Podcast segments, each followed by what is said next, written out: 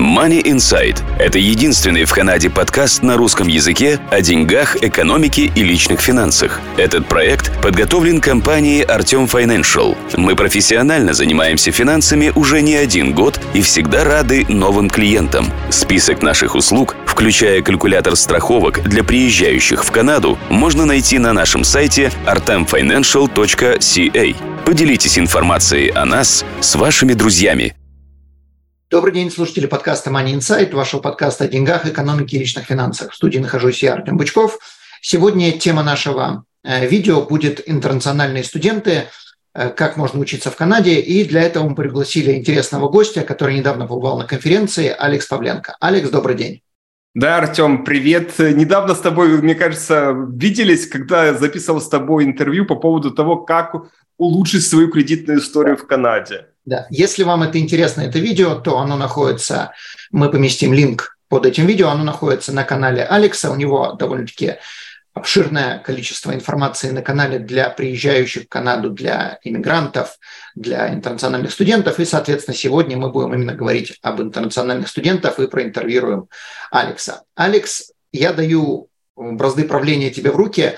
Насколько я понимаю, ты сейчас побывал на интернациональной, скажем так, конференции, не знаю, может быть, я неправильно называю, не, не совсем интернациональная, конференция по образованию. Расскажи, пожалуйста, что это, как ты вообще нашел эту конференцию, что там было, Хорошо, Артем. А, ну, наверное, пару слов э, обо мне, о нашей компании, что мы, прежде всего, иммиграционная компания. В нашей компании сейчас работает уже четыре иммиграционных консультанта, все с лицензиями. И одно из направлений нашей работы – это как раз является отправка студентов на учебу в Канаде, потому что все прекрасно понимают, кто хочет эмигрировать в Канаду, что очень тяжело набрать баллы себя у себя в стране без э, канадского образования и без канадского опыта работы. Угу. И вот как раз э, если человек получает канадское образование, это дает дополнительные баллы, улучшается английский язык, тоже даются дополнительные баллы – человек находит работу в Канаде, тоже набираются баллы, открывается дополнительная программа иммиграции.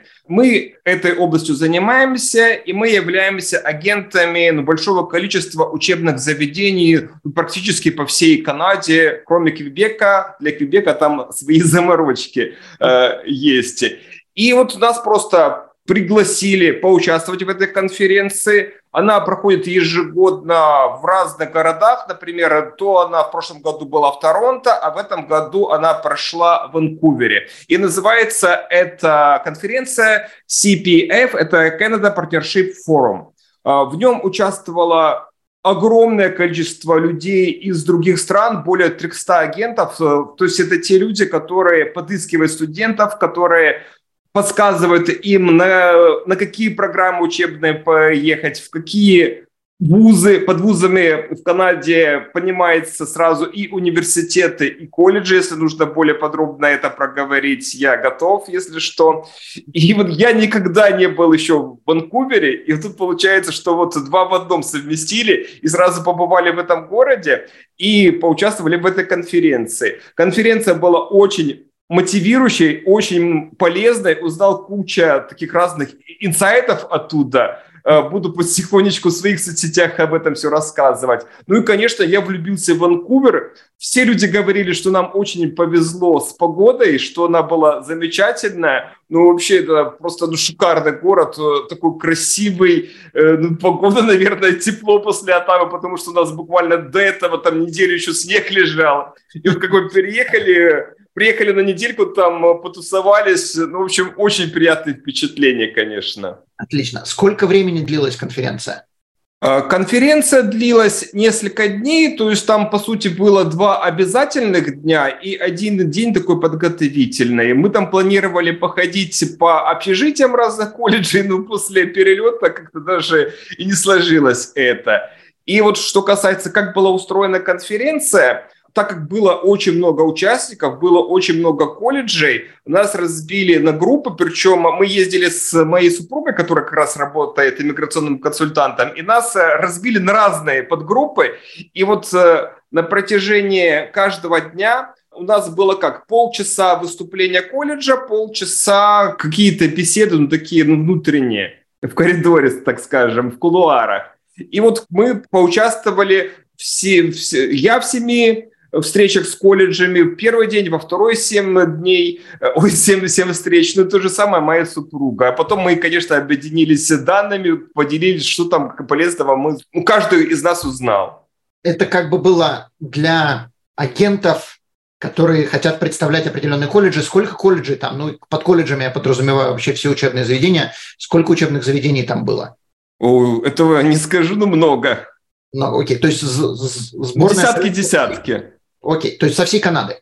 Да, да, да, со всей Канады. Ну, я не знаю конкретно, там, может быть, из какой-то определенной провинции не было, или там с какой-то территории, но, в принципе, э, статистика показывает, что в основном международные студенты, они едут в Онтарио. На втором месте, если не ошибаюсь, это Британская Колумбия, ну, потому что понятно, что многие хотят как раз учиться и жить в Ванкувере, потому что там тепло по сравнению, не знаю, там с другими городами, даже с тем же самым Торонто бывает теплее. И поэтому вот такое деление. И дальше там всякие Альберты и прочее, прочее. Всякие непонятные провинции, понятно. Ну да, я там в Альберте у вас еще не был, поэтому не знаю, насколько там поэтому хорошо. Непонятно, да. Не проблема. Хорошо. Ну, в Ванкувере можно поднатореть сразу еще и в китайском, причем неизвестно, в каком ты больше поднатореешь, в английском или в китайском, в зависимости от того, откуда ты приедешь и куда приедешь. Вывесок много на китайском, это я отметил. Да. Давай тогда перейдем э, к сути. Э, вопросы, как можно приехать учиться сюда. Э, давай начнем с людей, которые относительно плохо знают английский. Можно ли попасть в эти колледжи, университеты, на какие-то программы без особого знания языка, чтобы уже язык учить на месте?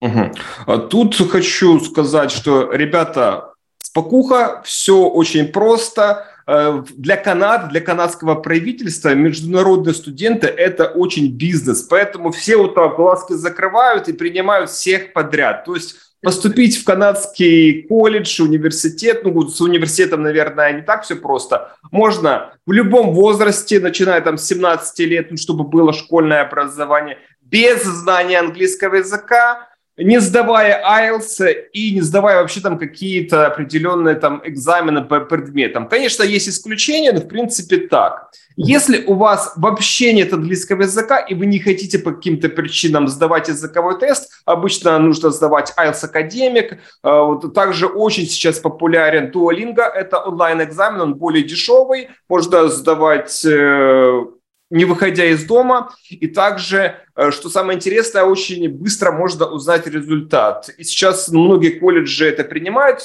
потом э, вроде бы закрывается прием э, результатов для поступления с помощью Duolingo, но вроде бы все равно хотят продлевать некоторые колледжи. И если вы не хотите вот сдавать языковой тест, для того, чтобы начать учебу, вы обязаны поступить на языковые курсы, которые, опять же, проходят онлайн, и вы просто учитесь э, по три часа в день с понедельника по пятницу, условно. Дополнительно, да? Ну, то есть, смотри, это перед самой учебой в Канаде. То есть, например, если человек вообще не ходит, ну, не знает сейчас английского языка, то он не сможет приехать в Канаду на учебу, он сможет это сделать через год. Но, в принципе, документы на визу мы можем подать уже прямо сейчас. То есть начать готовить документы и просто в письме зачисления там будет такой пункт, то, что студент допускается к учебе на академической программе после того, когда он подтвердит знание языка. Это можно сделать путем, опять же, сдачи языкового теста официального или же показа сертификата от языковой школы, которая, в принципе, организовывала эту всю тусовку. Эта языковая школа, она всемирно известная, одна, одна из самых крупных в мире, не просто в Канаде. Называется она ILAC или ILAC, постоянно путаю, как там ударение. То есть, если человек, предположим, решает начать учебу, то есть вы все это можете организовать, э, к вам можно обратиться и со всеми этими вопросами помочь. Да, да, да. То есть, конечно, то есть самое главное это желание человека. И, наверное, если немножко перескочу вопрос, этапы вообще вот этой учебы. Прежде всего, э, мы работаем через первичную консультацию. Эта первичная консультация проходит с одним из нескольких наших иммиграционных консультантов, которые вот рассказывают, в принципе, как это все устроено, какие там документы потребуются. И оценивает шансы, потому что в зависимости от страны, э, в зависимости от возраста человека, в зависимости от того, какое у него, уже было образование, где он хочет учиться, шансы на получение визы, они отличаются. И чтобы вот человек зря не тратил кучу времени, ну, кучку денег на наши услуги, потому что в случае отказа визе колледжи, они возвращают деньги, ну, там, забрав какую-то небольшую комиссию, просто за, за возврат денег. То есть мы работаем только через первичную консультацию.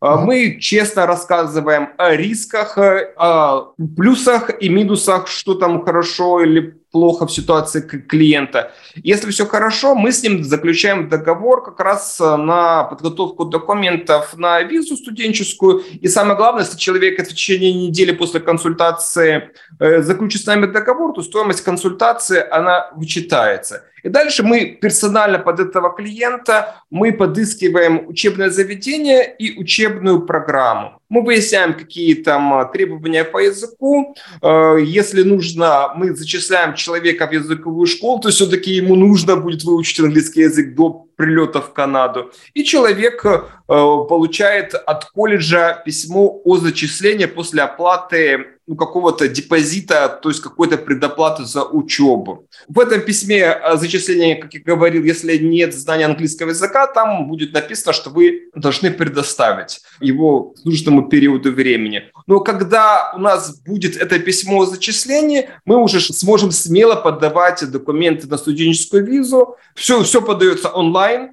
с нами физически не надо встречаться. То есть не важно, что там один иммиграционный консультант у нас живет в Оттаве, второй там в Торонто, там кто-то там еще в других местах. То есть да, это все не важно, все готовится онлайн, все поддается онлайн. Если будет принято положительное решение о вашей визе, вам нужно будет отдать свой паспорт, в который вы получите визу, и уже с этой визой прилетать в Канаду. Окей. Okay. Тогда сразу несколько э, по ходу дела вопросов. Первый вопрос как это сделать наиболее дешево, в плане, где можно найти наиболее дешевый колледж, потому что многие люди хотят, предположим, приехать, но э, английский особо не знают или там знают, но как бы на недостаточном уровне все равно для того, чтобы учиться. Э, соответственно, куча денег будет уходить на жизнь, куча денег будет уходить на английский, и также, чтобы можно было сделать э, дешевле учебу. Есть ли какие-то варианты, где более дешевые колледжи или более дешевые провинции? Что ты на эту тему можешь сказать?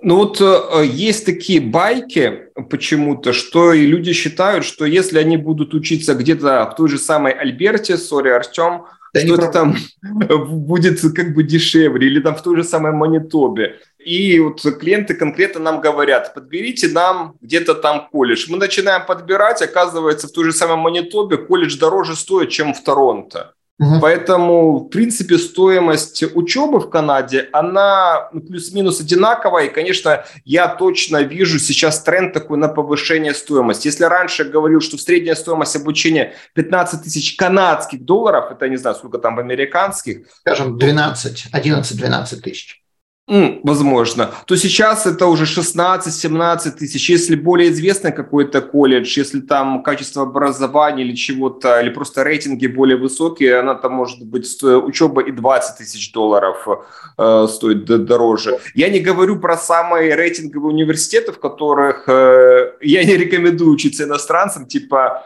Могила, University of Toronto, UBC, э, Университет Британской Колумбии, лучше учиться в обычных колледжах, потому что если в университете вам нужно будет на программе бакалавриата, например, учиться там 4 года, потом еще 2 года в магистратуре, для того, чтобы освоить какую-то профессию, по которой уже дальше работать в Канаде, и самое главное, для иммиграционных целей вполне вам достаточно проучиться на годовой, но лучше на двухлетней программе э, в Канаде. Окей. Но здесь вопрос, наверное, даже не столько будет, э, э, сколько сама учеба стоит, а сколько в целом будет жизнь. То есть жизнь в Торонто mm-hmm. тоже проживание, э, как бы, не знаю, жилье, еду, там, машину, страховку, mm-hmm.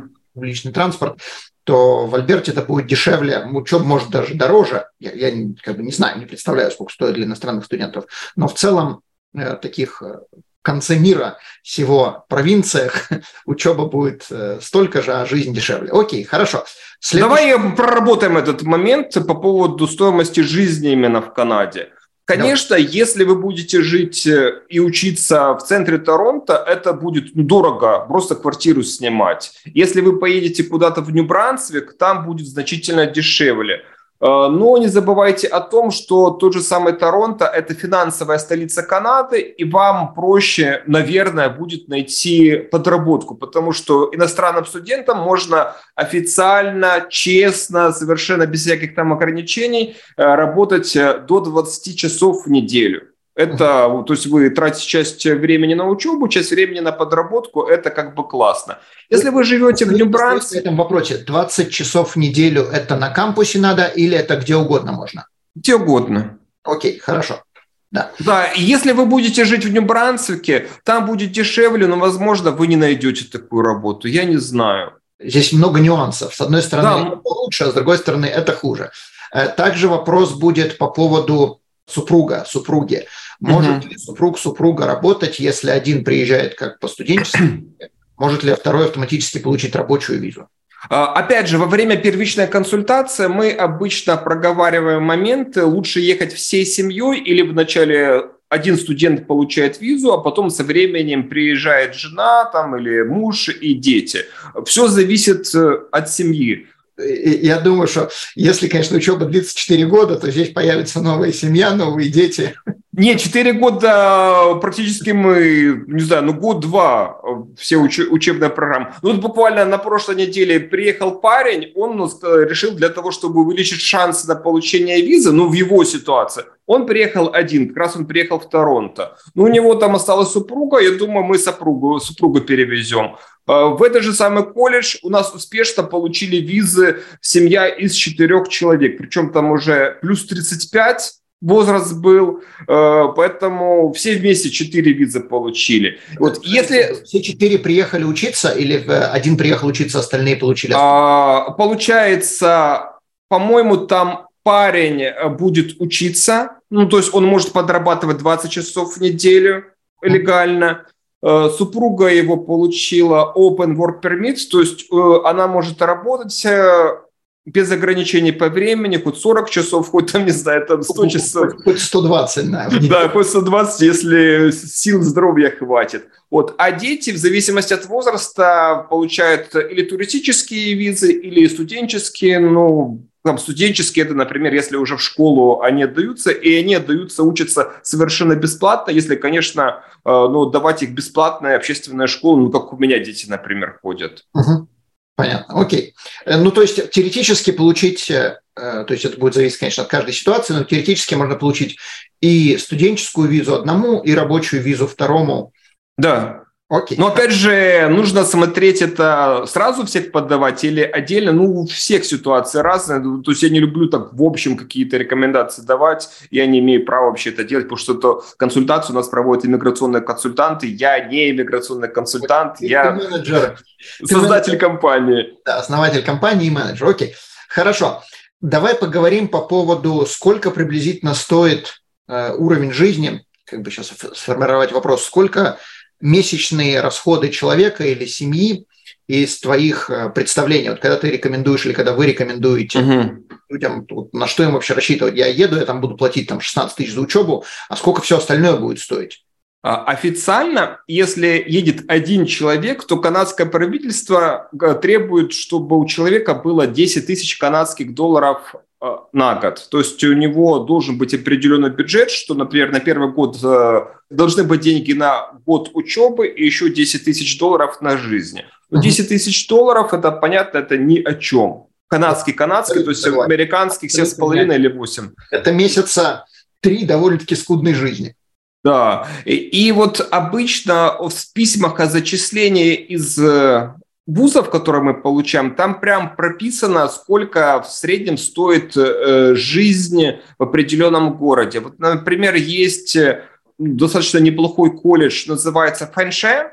Основные кампусы находятся в городе Лондон, ну не Лондон, Англия, а Лондон, Онтарио. Там считается более дешевая жизнь, и ну, не буду врать, там на числа память плохая, но там дешевле, чем в Торонто. Но также у них есть еще кампус э, в Торонто, ну там, соответственно, дороже будет.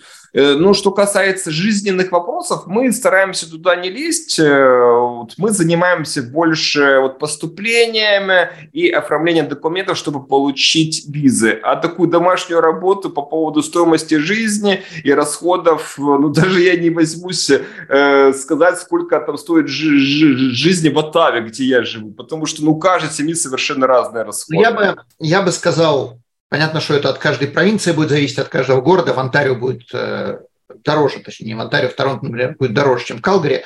Но вот если мы не берем в расчет учебу, то такая скудненькая жизнь 3000 долларов в месяц на одного человека или, соответственно, пять с половиной где-то на семью из трех-четырех человек, это реально скудненько в Канаде.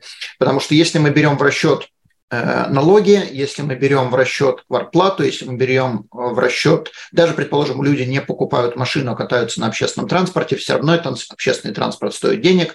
Очень много всяких э, поборов непредвиденных, которые часто появляются ниоткуда. Тем более, когда люди приезжают без провинциальной страховки, вам надо будет купить провинциальную страховку медицинскую. Ну, про страховку можно отдельно поговорить, да. Да, но это тоже будут дополнительные расходы, которые тоже надо брать в расчет. Поэтому если угу.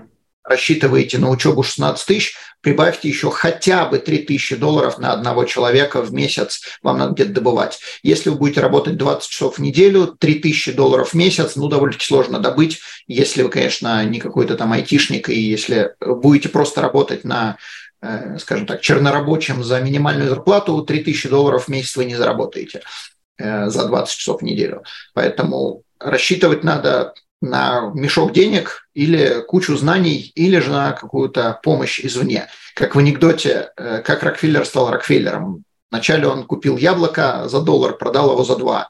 Э, за два доллара он купил два яблока, продал их за четыре. И так он делал до тех пор, пока он не умерла бабушка и не оставила в наследство миллиард долларов. Вот приблизительно вот так вот надо найти бабушку, которая оставит вам наследство, и после этого можно ехать по учебе сюда.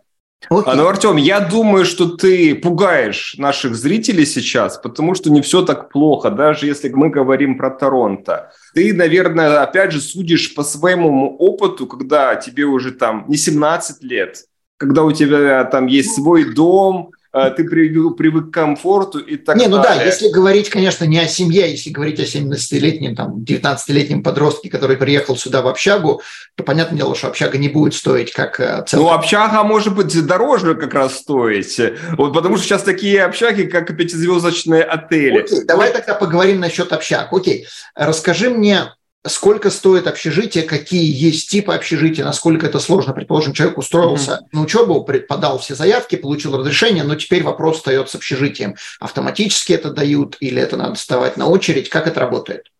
Ничего в Канаде автоматического нет, то есть они автоматически могут только деньги снимать за учебу, там, если дать доступ к этому.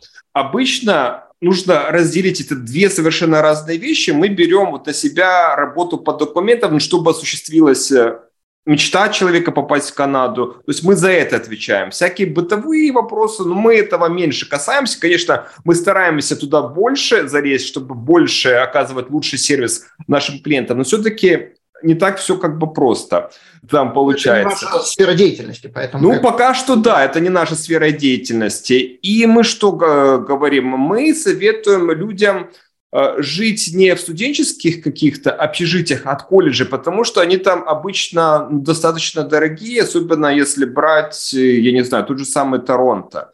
И это может быть и 400 долларов в неделю, и 600 в долларов. Неделю? Да, в неделю. Да, но это именно, ну, там так, такие общежития, я же говорю, что там как отель пятизвездочный. То есть у вас там, например, будет отдельная комната, а у вас там будет отдельный туалет. Ну, я сам э, до того, как мы эмигрировали в Канаду, три раза ездил в языковые школы и жил в разных, э, и в семьях я жил, и я жил также э, в, в общежитиях. Поэтому у меня разный опыт, ну, в общем, оно все отличается. И сейчас дети у меня старше. неделю, то это да, это, конечно, я не рассчитывал на такие суммы.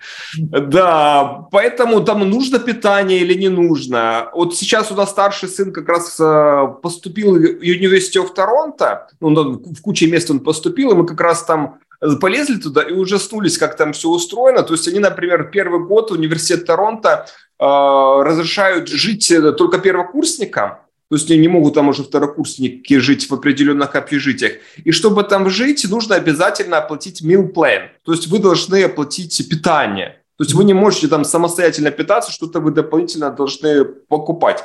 Поэтому мы больше рекомендуем или снимать э, квартиру отдельную, или снимать комнату, потому что э, ну, я забыл упомянуть, что Канада занимает то ли третье, то ли четвертое место в мире по количеству иностранных студентов. Сюда едут там сотни тысяч людей каждый год. Вот, например, за 2022 год было одобрено 420 тысяч 802 визы. Это только иностранных студентов. То, То есть пол, практически полмиллиона, если население... Нет, сейчас, по-моему, 1800 уже, по-моему. Это без продлений там, это просто первый раз, кто приезжают.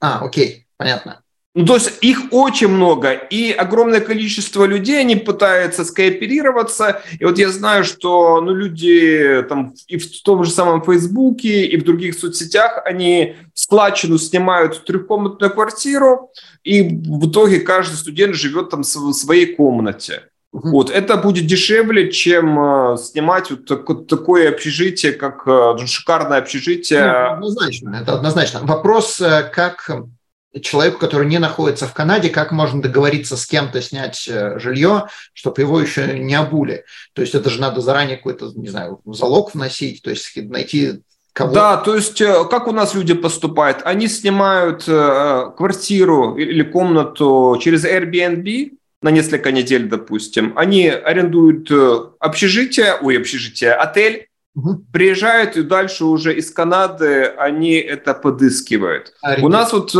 по парень в январе приехал, он не захотел жить в общежитии, мы его организовали поселение прям homestay, то есть он живет в чем-то доме, и там его и кормят, и поят, и как раз байки рассказывают на ночь, наверное, про Канаду, учат его. Языке, да. Ну да, ну то есть это же очень хорошая интеграция, но я просто вот э, сам жил когда в общежитии, это сильно зависит от того, в какую семью тебя ну, заселят, потому что первый раз, когда мы э, я ездил учиться во франкоязычной языковой школе, ну, французский учил, так и не доучил. У нас была замечательная семья. А на следующий год я уже приехал учить английский, меня подселили в семью, не буду называть национально, чтобы там не упрекнули меня там Э, в каком-то там чем-то там плохом. Э, там мне очень не понравилось, я тут в итоге через несколько дней там съехал и уже поселился в общежитии. Понятно. То есть теоретически такие семьи тоже можно найти да, да, то есть э, это та же самая языковая школа, через кого, например, мы отправляем на курсы онлайн или в Торонто, или в Ванкувер, люди могут до получения той же самой студенческой визы раньше приехать ну, в смысле, раньше, чем э, перед учебой на, по академической программе, они могут приехать на курсы э, английского, чтобы учиться ну, в самой Канаде, но я это не рекомендую тем, у кого и ограничен бюджет. Лучше учиться онлайн, там стоимость недели составляет э, за 15 часов в неделю, э, профессиональные преподаватели э, стоят, по-моему, сейчас то ли 110, то ли 120 канадских долларов, ну, от. А не лучше ли английский учить по месту жительства, тоже взять какие-то курсы. И я подозреваю, что для многих это будет дешевле, даже не столько сам курс будет дешевле, может, курс будет столько же стоить, но и угу. где-то живете, то вы уже там живете, вам не надо дополнительно ничего тратить. И да, ну тут такой момент, чтобы зачислиться в колледж, нужно предоставить два э, момента. Или результат IELTS, а человек не может сдать IELTS там, на 6,5 или на 7,0 академик, в зависимости от э, учебной программы, он просто он не тянет. Или же нужно показать, что вот он зачислен э, сейчас в языковую школу ILAC, и он учится на специальной программе, которая как раз готовит э, студентов не просто английскому, а еще она готовит к учебе в Канаде, потому что все-таки учеба в Канаде, она отличается от того, что, например, меня учили. И, и вот, если человек, он будет учиться у себя в городе, он э, не отвечает этим требованиям, просто он не сможет получить письмо зачисления, и э, мы скажем, э, ты потеряешь просто время, и через год давай обращайся к нам, потом еще там будут рассматривать э, документы на визу полгода, будет очередная забастовка, как недавно была, или пандемия будет это какая-то очередная, поэтому лучше, конечно, все делать запасом. Вчера, понятно. Вопрос э, этот, э, колледж, не знаю, как бы это учебная программа английского да. языка, она онлайн или физически надо приходить куда-то? А можно и онлайн, можно физически в Канаде. А можно это делать у себя, находясь в стране, учиться? Да. То есть точно так же можно как бы начать этот процесс у себя в стране. И закончить и закончить, и потом уже подаваться с этой бумажкой, что я сдал. Не, мы подаемся, вот буквально, например, человек э, обращается к нам сегодня, мы его сразу зачисляем на эти курсы, он оплачивает эти курсы, мы подаем, ну, готовим документы, и когда они рассмотрятся, э, колледж выдаст письмо зачисления, с которым уже можно подаваться на визу. Отлично, отлично, окей, хорошо. Ох, если бы во времена пещерных людей было развито страхование жизни и здоровья. Сколько радости это принесло семьям. Они бы смогли лучше питаться. Им пришлось бы научиться писать и читать. Мы бы узнали их отношение к окружающей среде. Если бы они знали, как работает страхование жизни, то им бы больше не пришлось бегать от тигров. Мы специализируемся на страховании как канадских жителей, так и туристов, приезжающих в Канаду. Информация на сайте artemfinancial.ca. Давай теперь поговорим по поводу стоимости страховки. Что ты на эту тему знаешь, э, поскольку люди приезжают сюда без э, покрытия от э, провинции, медицин, медицины от провинции. Медицина здесь не бесплатная. Некоторые колледжи требуют да. страховку, от, чтобы люди купили. Некоторые требуют, чтобы они ее купили, где они хотят, некоторые требуют, чтобы они через этот колледж купили. Есть ли у тебя какая-то информация, если как-то можно что-то на эту тему добавить? А при подаче на визу ну, страховка не требуется. Мы ни разу э, не показывали документ, что вот смотрите, у человека есть э, страховка медицинская. Это как бы опционально, но это на страх и риск самого студента. В некоторых колледжах прям обязательно нужно заключать э, какие-то такие моменты, прям чтобы учиться. А, а в некоторых ну, нужно обращаться ну, к таким специалистам, как ты. Я думаю, что это будет оптимальный вариант, когда человек э, будет платить не так много, но он сэкономит существенно больше денег, если у него там голова забылись, или как я в самолете просыл сейчас, вот там чай с лимоном пью и, и кашляю. И прием у врача не знаю, сколько будет стоить. Понятно. Ну, я как бы замечу, когда вы поступаете на учебу из нашего опыта, поскольку мы эти страховки продаем, из нашего опыта узнаете через свой колледж, обязательно ли вам эта страховка от вашего колледжа, потому что, как я уже сказал, некоторые колледжи требуют, чтобы это именно через них покупали. Даже если вы хотите купить отдельную колледжу фиолетового, все равно вы должны... Конечно. Некоторые колледжи говорят на ваше усмотрение, нам просто требуется эта страховка, покажите, что вы ее купили. Некоторые колледжи вообще фиолетово, купите вы, не купите, что хотите, то и делайте. Соответственно, узнаете у своего колледжа, нужна вам эта страховка и у кого вы должны ее покупать. Если у колледжа, покупаете у колледжа, к нам можете даже не обращаться. Если э, вы ее можете купить где-то еще, то, соответственно, обращайтесь к нам. Мы работаем с разными страховыми, узнаем наиболее оптимальный вариант для вас. У нас Мне кажется, что даже вот когда люди оплачивают вот за колледж, там в некоторых это прям как обязательная да, да статья да. расхода, потому что вот обычно некоторые колледжи, они учебники, которые жутко дорогие, там может и 500 долларов, и 1000 долларов в зависимости от того, какая программа. Вот я знаю, бухгалтера там огромное количество денег платят за фолиант. За, за макулатуру. Они огромные деньги платят, то есть надо дополнительно оплачивать. И некоторые как бы все сразу как бы не требуют, чтобы человек оплатил, потому что, опять же, по опыту, вот, наверное, такой важный момент стоит упомянуть. Сколько нужно оплатить для того, чтобы получить визу? Потому что сам колледж обычно он как э, требует, он говорит, допустим, вот учебная программа стоит 16 тысяч канадских долларов в год. Чтобы получить вот письмо зачисления, обычно достаточно в некоторых колледжах заплатить всего лишь 2500 долларов. Но это как бы депозит. То есть в том случае, если вы откажетесь от учебы без уважительной причины, просто передумали, вы эти деньги лишитесь. Ну, вот так. Но потом они, некоторые говорят, что вам надо оплатить первый семестр. То есть это там, там 7 тысяч, например, 8, 9 или 10 тысяч долларов. Но мы рекомендуем, когда вы подаетесь на визу, оплатите сразу первый год полностью, ну пусть лучше так спокойнее будет, потому что, ну мало ли что там будет, вы уже будете знать, что за учебу вам платить не надо, просто вам надо будет искать деньги вот именно на, на жизнь в самой Канаде. Ну, чтобы не было такого, что полгода оплатил с расчетом на то, что приеду заработаю, приехал и не заработал. Да-да-да, вдруг что-то не найдете вы работу, или английский у вас не такой хороший, даже несмотря на то, что вы прошли курсы английского, все-таки у некоторых людей не хватает уверенности в себе, даже у них есть какой-то сертификат. Понятно. Есть ли разница по возрасту там, в 17 лет приехать учиться и, или в 35 лет приехать учиться, переучиваться или учиться на какую-то новую профессию э, в получении визы. То есть в данном случае именно не, понятное дело, что учеба будет у каждого своя, э, но именно в получении визы рассматривает ли иммиграция там, 17-летних по-другому, как, чем 35-летних? Практика показывает, что количество документов, необходимых э, для подачи на визу вчерашним школьникам или взрослым дядькам и теткам, оно одинаковое все. Но шансы получения визы больше, выше как раз у школьников. Окей. Как надо показывать финансовую сторону? То есть вот ты сказал, что Канада требует, чтобы 10 тысяч было. Как это надо? Какой-то стейтмент из банка или физически просто фотографию с наличкой?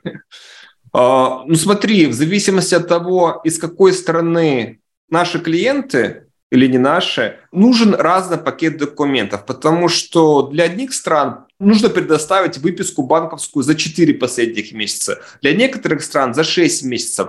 Но мы стараемся добавлять все по максимуму, просим клиента, чтобы он предоставил документы на, не знаю, там, владение недвижимостью, справки о работе, рекомендательные письма о работе, что есть э, там зарплата, что остается какое-то место. Ну, конечно, вот эти банковские выписки, ну, чтобы показать вот э, финансовую сторону, но максимально так, что человек не сядет на шею канадскому правительству. Сколько времени вообще занимает рассмотрение подобных э, разрешений? Все очень, очень отличается. Буквально сегодня получили неприятное письмо от колледжа, по-моему, Хампер колледж. Мы человека подавали на учебу в феврале.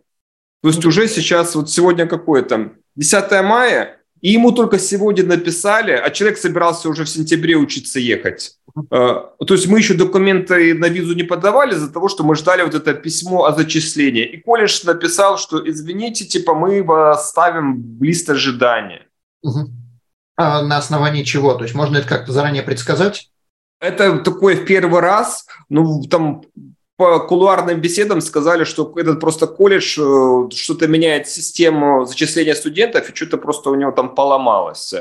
Okay. Э, поэтому все лучше заранее готовить. Иногда мы получаем письма зачисления буквально ну, за несколько дней. Даже один день всего лишь рекорд был. Ну, конечно, нужно вначале подготовить пакет документов. Первое – это для подачи заявки колледж. Разные колледжи требуют разные документы. И когда э, мы подаем, мы ждем письма о зачислении. Мы когда получаем это письмо о зачислении, тогда уже можем готовить документы на визу. Окей. Okay. Но в данном случае, если, предположим, э, колледж э, посылает нас лесом, мы получаем деньги, все деньги назад?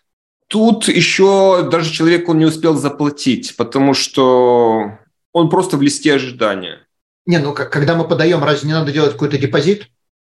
А, ну, там регистрационный взнос там обычно платится, ну, там 100 долларов, 150 а, долларов. Да, да, но они точно не возвращаемые. А, окей. То есть даже если послали лесом, все равно это не возвращают?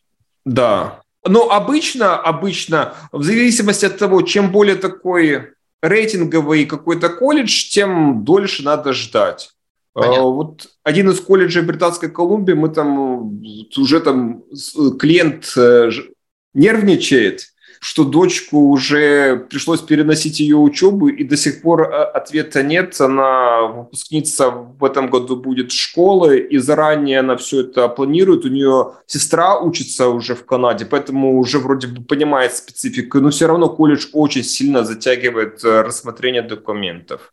Очень долго это сколько? Три месяца, шесть месяцев? Ну, уже больше трех, наверное. Понятно. Ну, то есть занимает время. А как да. это работает? Напомни еще раз. То есть, когда мы подаем, мы делаем не депозит, мы платим вот этот вот э, взнос там 100-150 долларов, и когда мы даем депозит? Как это? А, ну смотри, мы заключаем договор, и для удобства клиента мы в этот э, договор включаем ну, стоимость наших услуг. Mm-hmm. Самый популярный пакет у нас стоит 1250 канадских долларов. Mm-hmm. И, соответственно, если человек оплачивает это после консультации, мы вычитаем стоимость консультации. Она там или 195 долларов, или 245, в зависимости от специалиста, а, который будет консультировать. Мы дополнительно к нашим услугам добавляем все визовые сборы, э, стоимость биометрии, что там отпечатки пальцев человек будет сдавать. И мы стоимость наших услуг уже включаем в регистрационный взнос ну, в одном из э, колледжей. Неважно какой. Да, то есть человеку не надо ничего платить на этом этапе, мы просто договариваемся, он дает добро, что я хочу, например, учиться на программирование, мы там делаем подборку, вот какие-то программы, рассказываем, чем там отличаются они там. Дальше, может быть, человек скажет, я не хочу учиться в Торонто, там дорого, мы отправляем его в Лондон, допустим, ну, опять же, из-за уровня жизни. Э, и мы подаем заявку, для регистрации там, в колледже, например. Э, колледж это рассматривает, ну, ориентироваться нужно, наверное, на месяц, на два, на три. Но опять же, все индивидуально, но мы это проговариваем, стараемся проговорить. И он выдает условное письмо зачисления обычно, что чувак, ты предварительно зачислен, вот уже у тебя номер студента, заплати, пожалуйста, депозит. Вот на этом этапе нужно до какого-то определенного времени оплатить этот депозит. Когда он оплачивается, а, тогда колледж выдает уже письмо зачисления с условием или без по языку, или там с предоставлением оценок из 12, ну, с 11 класса. Если мы школьников отправляем, тоже такие пункты бывают. После этого уже можно подаваться на визу. Окей. А бывают у вас э, клиенты, которые заинтересованы сразу податься там в 3-4 университета? Понятно, что у всех будут эти сборы там 100-150 долларов, они готовы это оплатить. Но это уже индивидуальная работа. То есть обычно лучше, ну зачем это распыляться, нужно ну, точно в одно выбрать уже. Нет, ну, э, здесь вопрос э, скорости. То есть я, предположим, хочу подать на сентябрь, и я просто боюсь, что один может рассматривать 3 месяца, а другой может рассматривать месяц. И я подамся туда, где будет месяц, чтобы уж точно попасть на учебу в сентябре? Ну, скажем так, а, учеба же в Канаде, она не только в сентябре, если кто не знал, начинается. Она начинается три раза в год. Обычно сентябрь, январь и май. В некоторых учебных заведениях два раза набор, в некоторых четыре, в некоторых там каждые два месяца. Ну, лучше ориентироваться на три таких условных даты. Если ехать в сентябре, это, конечно, самый популярный месяц, ну, там не 1 сентября, например, 10 или 15 или 20 начнется учеба, то это самый популярный такой месяц, и будут, наверное, проблемы с жильем. Оно будет очень дорогое. Жилья не хватает, как я сказал, там сотни-сотни тысяч студентов приезжают, тот же самый несчастный Торонто, и будет все очень дорого. Поэтому, если вы хотите так э, немножко сэкономить, едьте, планируйте на январь или на май. Сейчас мы на сентябрь уже ну, там с большими только исключением, только в определенные колледж, где там есть свободные места, готовы зачислить э, людей. Но уже мы сейчас берем клиентов на январь и, и даже на май. Понятно. Насколько сложно или насколько, как часто отказывают колледжи э, людям и по каким причинам обычно отказывают? Как я говорил, это бизнес. Ну, как, э, ну, мы же не первый день работаем, и мы уже знаем, что там и как. Если мы готовим пакет документов, они могут сказать, там, пришлите нам резюме свое, или пришлите школьные оценки, ну, такое. Ну, то есть они просят дополнительные документы, но мы их досылаем, и тогда письмо зачисления будет. То есть мы гарантируем зачисление в колледж. Окей. Ну, то есть вот этот колледж, предположим, вам отказал сегодня, а, ну, он не отказал, он поставил на лист ожидания. Мы на январь будем переносить учебу. Окей. Ну, то есть, если человек, предположим, не хочет переносить на январь, а хочет сейчас, то вы просто подадите в другой колледж и, скорее всего... А, ну, вот связался сегодня с клиентом, он хочет э, подождать немножко, договорились о дедлайне. Mm-hmm. Если придет этот дедлайн и так его не пустят, будем его просить переносить на январь, но он хочет именно в этом колледже учиться. Там хороший действительно колледж. Понятно. Какие самые популярные профессии, какие самые, может даже вопрос немножко не какие самые популярные профессии, а с какими профессиями после окончания колледжа проще остаться в Канаде? Э, ну, с квалифицированной профессией проще остаться в Канаде, потому что ну, баллы даются за опыт э, по квалифицированной профессии. Ну, это, в принципе, все профессии. Вряд ли там кто-то будет... Хорошо. Что такое, в твоем понимании, квалифицированная профессия? Ну вот официант – это не самая квалифицированная профессия, все остальные, наверное, ну, квалифицированные. Нет, э, как бы, я в данном случае говорю именно про учебу, то есть я подозреваю, что на официантов, наверное, не учатся два года. Не знаю, не было клиента. Ну, э, сантехник, может, это не, не самая приятная э, профессия, но в то же самое время, может быть, как бы на сантехнику здесь учатся ого-го сколько, и сантехник плохо зарабатывает. Может быть, она не самая квалифицированная, но в то же самое время неплохо зарабатывающий, я подозреваю, с такой профессией несложно остаться в Канаде, потому что она востребована. Э, поэтому я и задаю вопрос, а что такое квалифицированное, то есть какие профессии, то есть программист, например, квалифицированная, угу. драйвер будет квалифицированная или там медсестра или еще что-то? Ну, чтобы стать трак-драйвером, не обязательно ехать учиться на годовую программу, есть курсы, сколько они, 12 недель длятся, вот тоже можем, кстати, организовать. Человек, например, едет в языковую школу учиться на курсы английского, попутно он посещает курсы дальнобойщиков, ну, то есть не надо в колледже учиться. Угу. А, То есть такое а, тоже есть? Конечно. Сейчас вот э, я немножко предложу переформулировать вопрос и сказать вообще, какие самые популярные программы выбирают наши клиенты. Угу. Вот скажем так. То есть, если это школьники, ну, там могут быть любые программы, но обычно вот или биология, или, опять же, какое-то программирование, или еще что-то. Если к нам обращаются люди, у кого уже есть высшее образование, то есть у них даже, может быть, есть диплом магистра, они все равно хотят ехать учиться в Канаду, то это может быть, например, MBA. Вот mm-hmm. в том же самом Ванкувере есть University Canada West, очень красивый кампус, э, в самом Ванкувере, не где-то там на, на отшибе. Вот, то есть хотите получить MBA, можем вам сделать двухлетняя программа. Причем вот наш клиент, который поступил недавно, она получила стипендию, чтобы не собрать 9 с чем-то тысяч долларов. Uh-huh. То есть часто та стоимость, которая указана за обучение, она, естественно, для международных студентов выше, но там иногда можно получить скидочки такие. Ну, как скидочки, это условно я называю, это именно Э, всякие стипендии разные. Вы, например, участвуете в спортивных соревнованиях э, этого колледжа, вы хорошо учитесь, там 500 долларов, там 1000, там где-то еще больше. Вот. Но если вернуться все-таки к вопросу, то у нас э, люди с высшим образованием, они едут обычно учиться или маркетингу, или бизнес менеджмент какой-то или global business management, потому что мы это можем пояснить э, при подаче на визу в документах, зачем человеку надо учиться в Канаде, потому что все иностранные студенты, они рассматриваются как такие потенциальные иммигранты, и нужно доказывать, что ты не верблюд, что у тебя есть куда возвращаться, что все там хорошо будет. В последнее время это немножко изменилось, но все-таки нужно обязательно ехать учиться не на ту программу, которая самая дешевая, что ты там спрашивал, какая там самая дешевая. Если ты даже поступишь на самую дешевую программу, э, вполне возможно, что ты получишь отказ, потому что она никак не, не будет подвязана к твоему прошлому образованию, к твоему э, там, опыту работы. То есть э, отказ именно иммиграции, не отказ от... Да, да, да. То есть в колледж он зачислен, как я говорил, мы гарантируем поступление. Но вот что касается выдачи визы, ну, мы не можем даже по канадским правилам, законам э, гарантировать. Ну, здесь не то, вот. что даже не можешь предсказать, какое там настроение будет у этого иммиграционного офицера. Ну, это запрещено, даже прям прописано, что никто там, там, не знаю, там трудо не может гарантировать, наверное, ничего. Хорошо.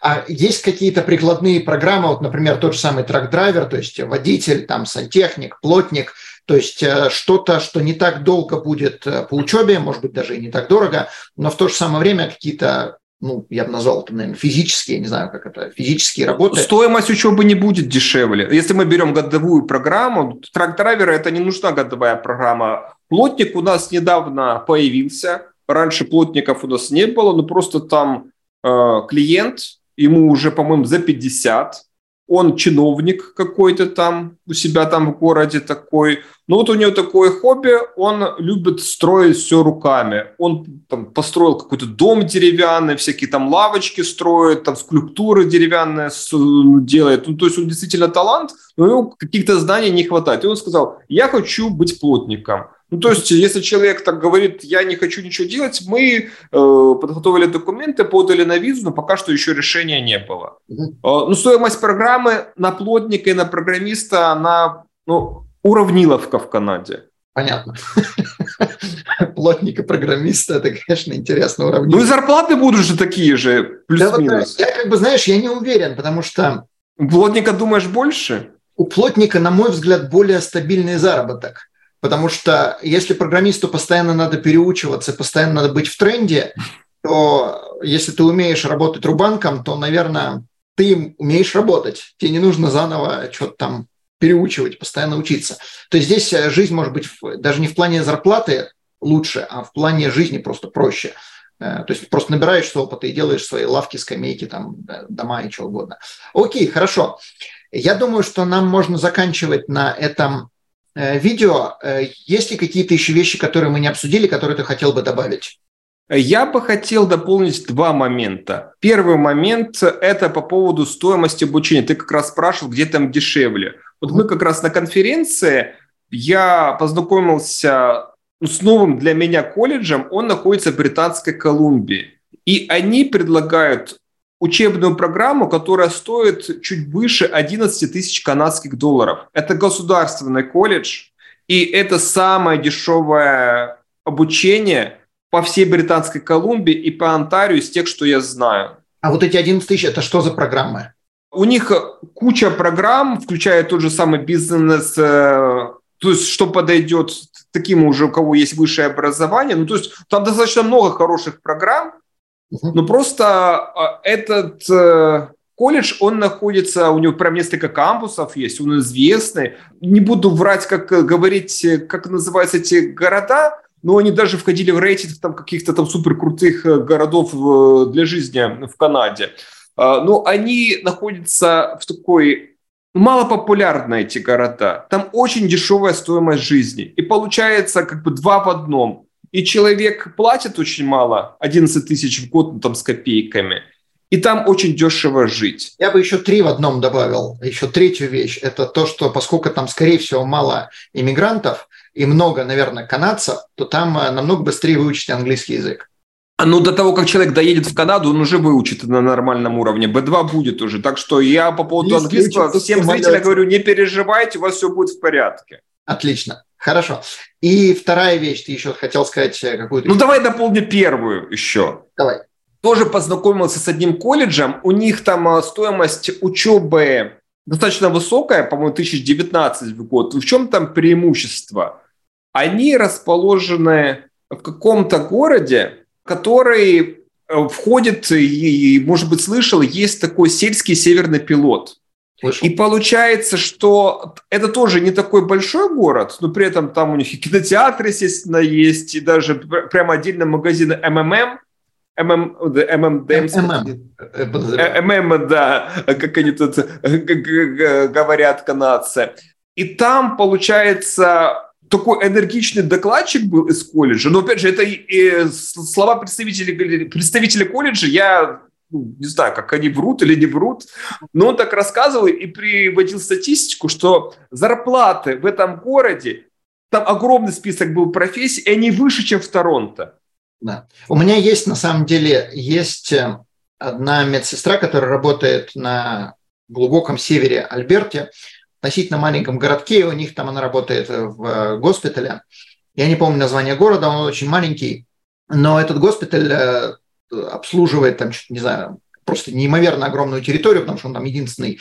И зарплата у нее намного выше, чем если бы она работала в том же самом Калгари или вполне реально и в Торонто. Потому что она живет там у черта на куличиках, и, соответственно, ей еще доплачивают, и есть еще определенные налоговые кредиты, и работы там немерено, поскольку она живет в этой глуши, а работников там мало, у нее там по полторы смены постоянно.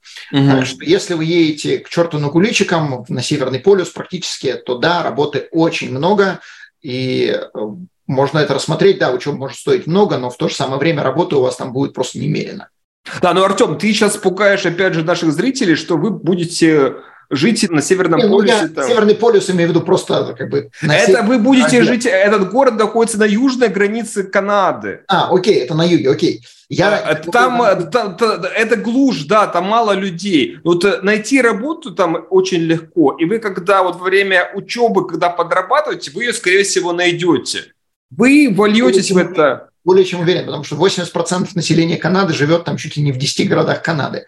Э, Все остальное э, разбросано там по мелким городишкам, и там всегда требуются рабочие руки. Да. Да, да, то есть вы вольетесь в это общество, а когда вы заканчиваете учебу, тут же самый смак получается. Зачем люди едут учиться ну, в Канаду? Если вы учитесь на годовой программе, вы ну, государственный, например, колледж, вы остаетесь в Канаде еще дополнительный год э, по разрешению на работу. Вы там можете уже работать неограниченное количество часов. Если вы едете учиться на двухлетней программе, вам три года дается. И вы уже в этом сообществе ну, больше как бы вливаетесь, и ваше сообщество, как бы, оно за вас отвечает, и вы получаете ПМЖ. Там очень-очень быстрые сроки получения ПМЖ, ну, по словам вот этого представителя колледжа. Ну, я более чем уверен, потому что работы там немерено, и если вы там готовы остаться и продолжить свою жизнь, то они сделают все, что угодно, чтобы помочь вам ассимилироваться и остаться. А вы свалите оттуда, как ПМЖ получите? Не обязательно. Многие остаются. Ну, да. Уже устраивает отсутствие пробок, э, совершенно другой уровень жизни. То есть, когда вы работаете в городе, там постоянно эти небоскребы, смог, э, пробки. Жилье дешевле. Значительно, значительно. Да, это в разы, наверное. Я договорился предварительно, что я туда поеду снимать видео, поэтому вот э, с представителями колледжа, прям кампуса я хочу показать, ну, поговорить, может быть, если получится, с какими-то студентами, ну, чтобы узнать там, в чем э, нестыковка, кроме того, что там учеба не 15 тысяч долларов, а там около 19, но я на числа память плохая и могу запутаться. Ну ладно, давай ко второму моменту, что я хотел еще добавить. Это по поводу специальных таких акционных предложений, на которые клюют ну, много людей. Ну, клюет много. А, вот буквально сегодня, там несколько часов назад, мне подтвердили, что колледж Джорджан Айлак, он продлевает э, свое акционное предложение на, для тех людей, кто будет начинать учебу в январе. И смотри, то есть э, тут всем зрителям надо присесть, что, что они обещают. Первое, они обещают, э, ну, очень простое туда зачисление, ну, потому что я сам людей зачисляю, вот, и этот колледж, у меня прямой доступ есть, мы просто многих студентов э, отправляем, и у меня уже как бы там хорошие с ними отношения. Очень простое зачисление. Второе, если у вас плохой английский, колледж дарит вам 12 недель бесплатного английского в языковой школе онлайн. Неплохо. То есть, ну просто представь, вот если э, 5 дней в неделю учить по 5 часов, о, по 3 часа, 15 часов, плюс еще на домашку час тратить. Ну то есть человек, он 20 часов, он думает на английском. И как ты думаешь, за 12 недель там будет прогресс? Ну, алфавит выучен, да. Ну, не, ну то есть у нас есть люди, которые приходили с А1, они сейчас уже находятся в Канаде, и они уже ну, учатся. То есть 12 недель бесплатного английского. Но это еще не все. Дальше они обещают 2000 долларов стипендий каждый семестр. 2000 канадских долларов. То есть, условно говоря, если вы, например, школьник даже, и вы хотите поехать учиться э, на программу по программированию, то вы получаете скидку на учебу 8 тысяч долларов. Вопрос, где подписать? Где подписать? Э, ну, у нас и подписать. И, и причем это предложение, это через агентов, оно, ну, то есть через таких людей, как я. Это напрямую на сайте, ну, такого нельзя сделать, если вы это. Ну, наверное, тут надо добавить, что если вы обращаетесь через нас, для вас не будут цены выше, они обычно ниже. Угу. То есть некоторые да, боятся. Момент, если вы делаете через агентов многие вещи, те же самые страховки, например, у вас будет э, лучше deals, чем если вы обращаетесь напрямую в саму там страховую компанию. Да, ну вообще неплохо. А в чем кетч заключается? Почему они так заинтересованы в интернациональных студентах? А, они даже не в интернациональных студентах заинтересованы. Этот колледж вообще Джорджан, он ну, где-то находится на окраинах, там, Барри, по-моему, город называется, там да. не был. Ну, в общем, он на отшибе он находится. И вот э, они договорились о том, что они открыли новый кампус э, на территории языковой школы Айлок, потому что у них там несколько кампусов и в Торонто, и в Ванкувере. И часть программ там можно пройти в самом Торонто. То есть это Project Management, очень популярная годовая программа, Global Business Management, двухлетняя программа, это для тех людей, у кого есть там какое-то высшее образование, от программирования, если у вас нет высшего образования. И, и вот они э, экономят э, свой маркетинговый рекламный бюджет, то есть они не тратят там на рекламу, вот они через агентов это делают. Вот. И там сейчас очень много учатся студентов из Индии, и они стараются соблюдать ну, пропорции разных национальностей. И вот мы поставляем ну, студентов не только из Индии, потому что из Индии у нас клиентов нет. Угу, понятно. Белых, скажем так. Э, тех, ну, здесь очень последнее время не любят тех самых белых. Да, и поэтому вот э, у, нас там, я не знаю, там, мне кажется, э, мы там думаем организовать встречу наших студентов, там, наверное, там целый, не знаю, там класс наберется наших клиентов. Классно. Не, ну вообще интересный промоушен. Замечательно. Алекс, большое спасибо. Давай э, озвучим еще, как клиенты могут с вами связаться. Э, мы поместим также эту информацию под подкастом, но если ты хочешь сейчас э, как бы вкратце рассказать, как с вами связаться, то пожалуйста.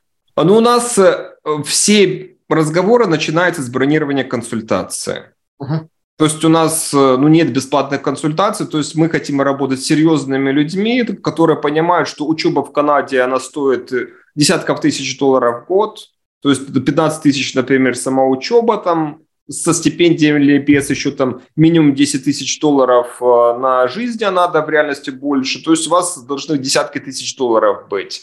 Поэтому у нас только платные консультации. Вам нужно зарегистрироваться на консультацию. Вы выбираете консультанта, выбираете свободное время этого консультанта. Он проводит консультацию. Если вам все нравится, э, мы разрабатываем для вас договор, вы его подписываете, мы подписываем, дальше вы оплачиваете, мы вычитаем стоимость консультацию, если это происходит быстро. Mm-hmm. И дальше начинает работать команда из шести человек, а, вот она будет заниматься вашим кейсом. То есть у нас работают профессионалы, а, мы уже ну, опытные, у нас уже много и виз выдано, и много уже людей, кто живет в Канаде – и поэтому мы сделаем все по высшему разряду. Не, ну это да, этим ты занимаешься уже не один год. Так что... Да, ну, в общем, это все начинается с консультации. А, также я планирую, наверное, не знаю, просто когда у тебя выйдет это видео, но я планирую в следующую субботу а, как раз а, провести вебинар бесплатный, там не надо будет нигде регистрироваться, просто будет прямой эфир на моем YouTube-канале.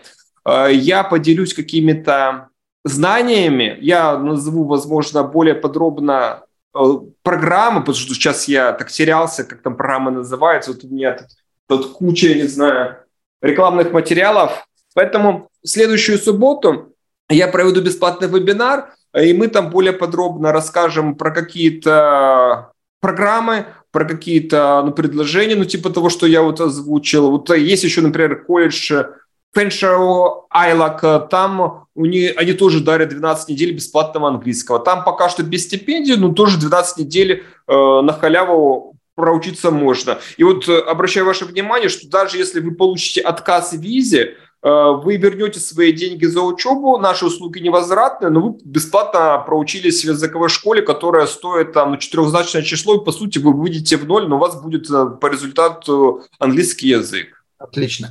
И вопрос, будешь ли ты записывать этот вебинар? То есть, если мы предположим... Да, это останется запись у меня на YouTube. Отлично. Ну, хорошо. Э, мы, соответственно, поместим и э, видео, то есть канал Алекса, и информацию, как с Алексом связаться. И до следующих встреч. Большое спасибо, что смотрите нас. Не забывайте подписываться, задавать вопросы, делиться информацией с друзьями и, конечно же, ставить лайки. Артем, спасибо большое. Ребята, если вы хотите какие-то не, задать небольшие вопросы, вы можете писать в комментариях под эти видео на канале Артема. Я постараюсь ответить. Большое спасибо. До свидания. Данный подкаст сделан лишь для вашей информации. Компании, инвестиции, страховые продукты и другие материалы, упомянутые в подкасте, упомянуты лишь для ознакомления и не являются рекомендацией к действию. Так как мы не знаем вашей конкретной ситуации, то мы не можем нести ответственность за ваши действия после прослушивания подкаста. Пожалуйста, обращайтесь к специалистам, если вы не уверены, как поступить. Спасибо, что слушаете нас и не забывайте задавать вопросы.